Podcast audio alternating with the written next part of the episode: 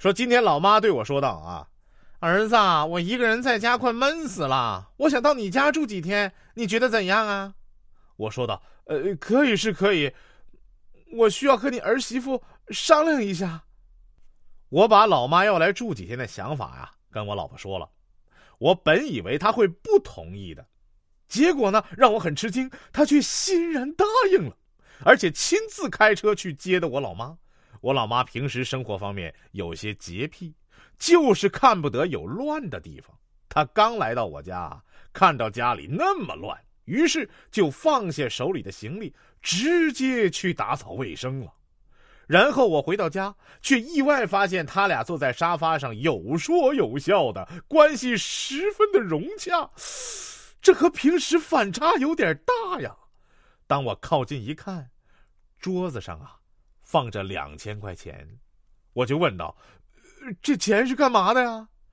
只见老婆呀坐在沙发上笑着说道：“你看咱妈多好，她好不容易来一趟，就把你藏的私房钱都给找出来了。”说我帮邻居家二年级的小孩啊写作业，小孩对我感激涕零啊。非要拉着我拜把子，我有事要走，就敷衍他说：“啊，拜把子要三个人，啊，就跟桃园三结义一样。”一会儿啊，他带着他家的大金毛来了，对着我单膝跪地说：“大哥，这下三个人了，小弟这厢有礼了。”说某妹子说啊。玲玲呢，带她家四岁的女儿小宝来单位玩小宝呢非常乖巧，我们都很喜欢。下午下班，只剩下玲玲和我呀，想加半小时的班。小宝呢在吃饼干，他妈妈叫他拿一片饼干给我，他呢立马拿起一块饼干朝我跑过来，到我面前后，我正要说谢谢，他一百八十度转身，跑回去告诉他妈妈。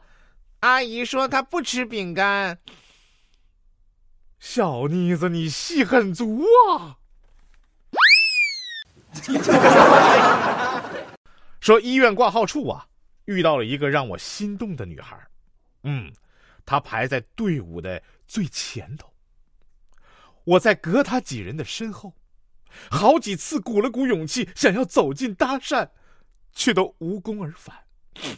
眼瞅着他从小窗里拿出病历本，转身向我这边走来，我知道这擦身而过，或者抱憾终生啊！这才红着脸，怯生生的挤出了几个字：“你有病啊？你能治啊？”